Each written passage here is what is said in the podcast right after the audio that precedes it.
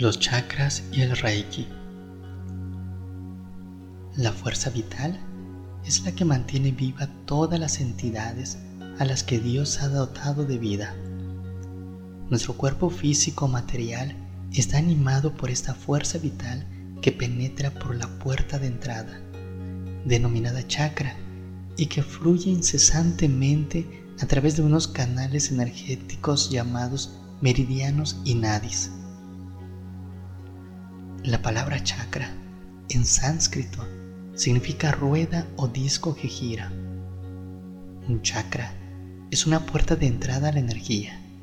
Es como una válvula de entrada en nuestro campo energético con forma de cono o embudo, que gira como un torbellino en el sentido de las agujas del reloj, permitiendo la absorción de la energía. La misión de los chakras es canalizar las energías de vibración superior hacia las estructuras celulares y orgánicas del cuerpo físico. Para ello, deben realizar una adaptación previa de estas energías bajándolas a un nivel de vibración inferior para sintonizarlas con la frecuencia vibratoria propia de cada persona. Los chakras son el espejo de nuestra alma todas las experiencias, buenas o malas, que hemos obtenido en el transcurso de nuestra vida influyen sobre la conducta de los chakras. Las vivencias y experiencias negativas producen bloqueos que interfieren en la circulación de la energía. De acuerdo con su predisposición, el ser humano reacciona ante su entorno en forma agresiva o introvertida. Cada chakra tiene una clasificación espiritual y una física. Ahí donde se lastiman nuestros sentimientos, no tardan en aparecer las dolencias físicas y de esta forma se cierra el círculo. Así como cada chakra pertenece a una zona emocional definida, los trastornos en esta zona pueden transformarse en molestias en los órganos, partes del cuerpo y procesos de metabolismo correspondientes. Con frecuencia, un chakra está bloqueado de tal forma que el ser humano se siente impotente, sin energía y carente de estímulos para la acción. Reiki nos ofrece la posibilidad de disolver estos bloqueos.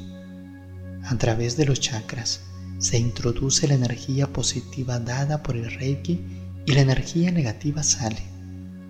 Cuando aplica Reiki, siente en sus manos la corriente de energía. Por la intensidad de la energía que fluye, se reconocen los trastornos en los chakras. Cuanta más energía fluye, tanto más obstruido está el chakra. No es posible aplicar una sobredosis de Reiki. El cuerpo únicamente acepta la cantidad de esta energía vital positiva que necesita o que en este momento está dispuesto a elaborar. Este tratamiento abre chakras, libera bloqueos e influye positivamente sobre eventuales síntomas de enfermedad. La circulación de energía que une los chakras entre sí y a su vez con los órganos permite tratar cada enfermedad a través de su correspondiente chakra. Existen siete chakras principales o mayores y 21 chakras secundarios o menores. Aunque nuestro campo energético va más allá, pues algunos textos que nos han sido transmitidos por la tradición mencionan 3.500 nadis a través de los cuales fluyen las energías cósmicas. Estos se unen en 14 nadis principales y a su vez se corresponden con los chakras.